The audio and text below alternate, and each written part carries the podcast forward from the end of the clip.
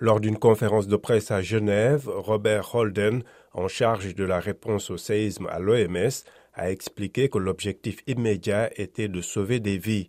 Mais pour lui, il est aussi impératif de s'assurer que ceux qui ont survécu à la catastrophe continuent de survivre. Nous sommes clairement préoccupés par le fait qu'une crise sanitaire secondaire n'émerge qui va exacerber les risques sanitaires déjà existants dans la région, a ajouté la docteure Adelaide Marchang, une autre responsable des urgences à l'OMS.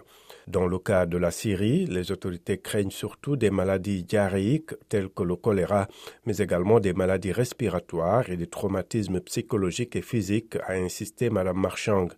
Par ailleurs, l'Union européenne va organiser début mars une conférence des donateurs pour mobiliser des fonds internationaux afin d'aider la Turquie et la Syrie a annoncé ce mercredi la présidente de la Commission Ursula von der Leyen.